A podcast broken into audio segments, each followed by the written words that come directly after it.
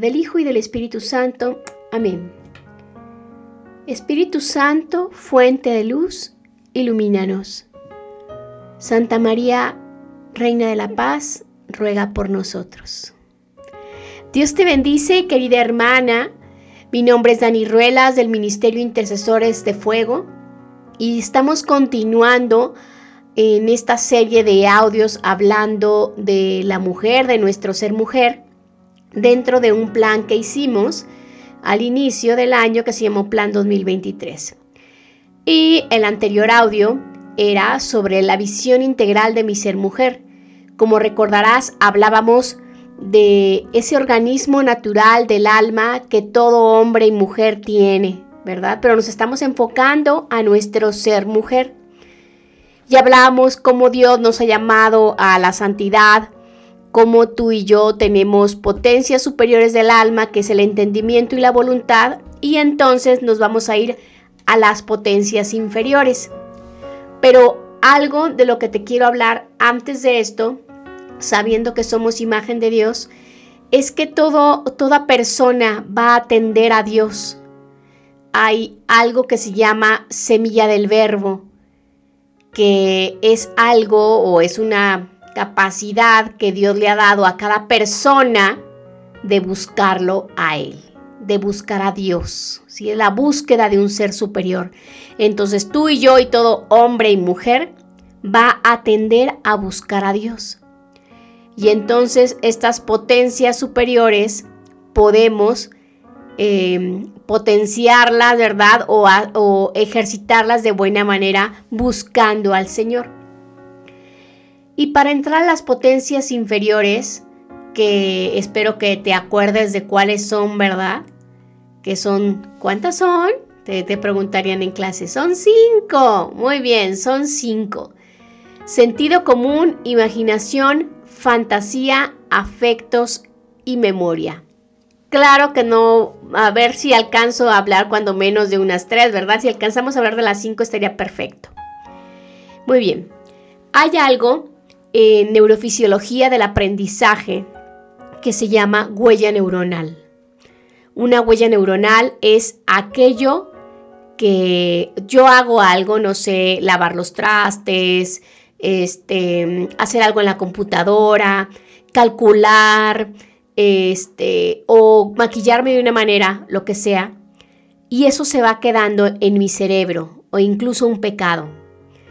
De tanto que ejercitas algo, se hace una huella en tu cerebro, una huella neuronal. Y entonces por eso hay pecados recurrentes que nos cuesta trabajo dejar, porque ahí está impregnada nuestra huella. Cuando tú oras por la gente o por oras por ti misma, por lo primero que debes orar es por tu entendimiento y voluntad. O cuando tú oras por alguien, por tu esposo, por tus hijos, por tus padres, por tus sobrinos o por el sacerdote, hay que orar para que el Señor toque su entendimiento y su voluntad. Y entonces estas huellas neuronales negativas, ¿verdad? Por supuesto, vayan desapareciendo. ¿Por qué te estoy hablando de esto?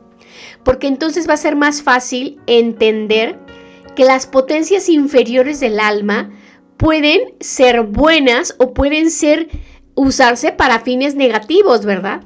Por ejemplo, nos vamos a ir al sentido común. ¿Qué es el sentido común?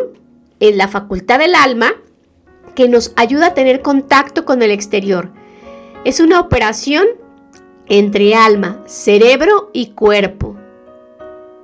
¿Qué dije?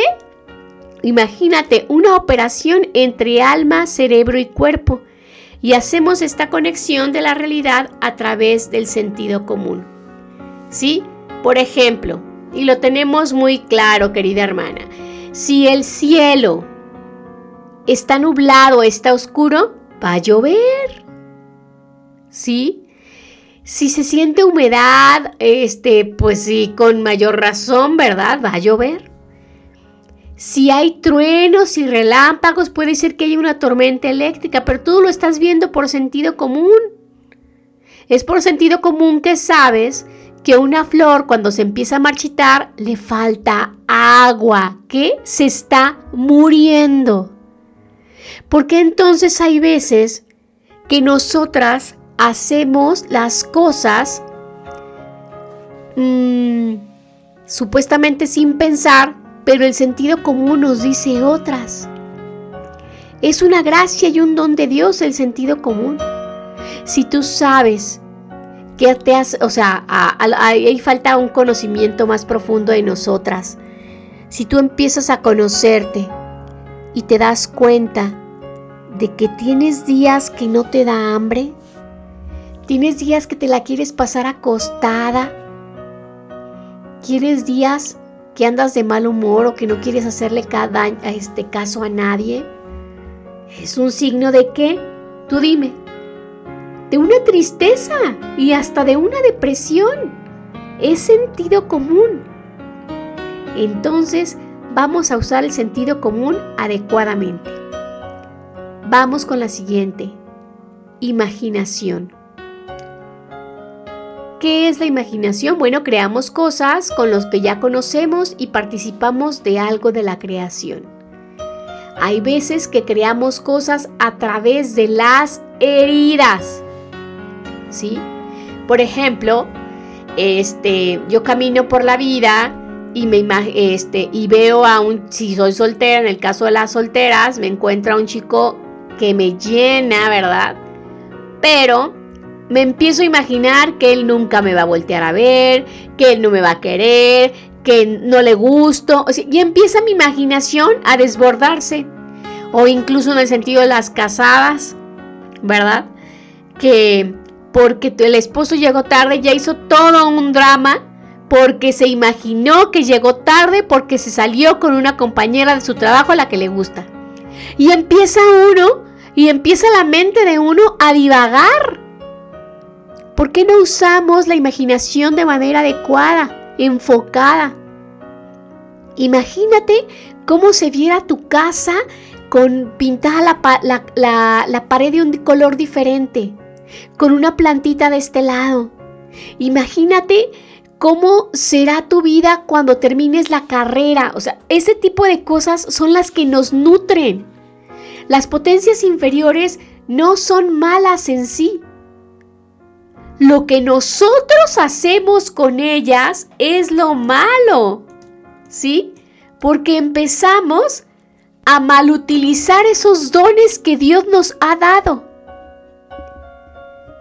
Otra potencia inferior del alma es la fantasía. Es una función mucho más noble porque creamos de la nada. Gracias a la fantasía es que tenemos todo. Todo. ¿A quién se le hubiera ocurrido, verdad? Hacer una casa tamaño gigante en un montón de hectáreas con unos ladrillos enormes en Europa y son los actuales castillos. Es porque al hombre de la nada se le ocurrió. ¿Sí? A través de la fantasía. No nada más es imaginación, porque yo me puedo imaginar a, partir de lo que ya conozco, a partir de lo que ya sé, a partir de un aprendizaje en la fantasía es crear de la nada.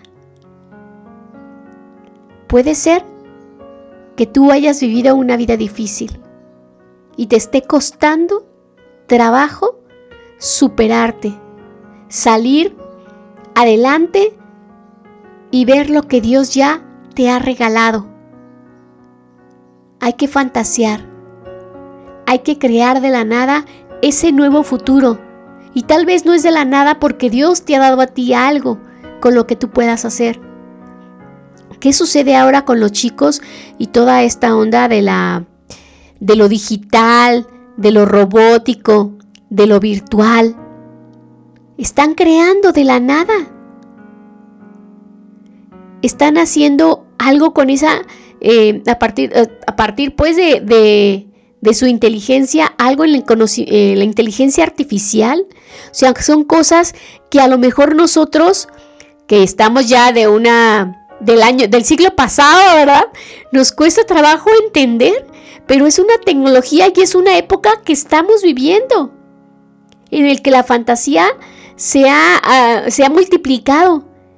Pero entonces tenemos que crear o que hacernos de esa fantasía y dirigirla a buenas cosas. En muchas ocasiones, dentro de los retiros y los cursos que damos de intercesión, y en el ejercicio de los carismas, uno puede darse cuenta, en base al discernimiento, pues, cuando un carisma viene de la fantasía y de la imaginación y no del Espíritu Santo. Porque hay veces que la fantasía y la imaginación está tan arraigada que se confunde con un don. Y nos vamos a quedar aquí, querida hermana, yo te voy a pedir que esta semana estés orando a Dios y le pidas por tus potencias superiores, entendimiento y voluntad, y por estas tres potencias inferiores eh, que hemos visto, sentido común, imaginación y fantasía, para que Dios nos permita darnos cuenta del prodigio que somos a sus ojos. Un abrazo en Cristo. Dios te bendice. Por siempre.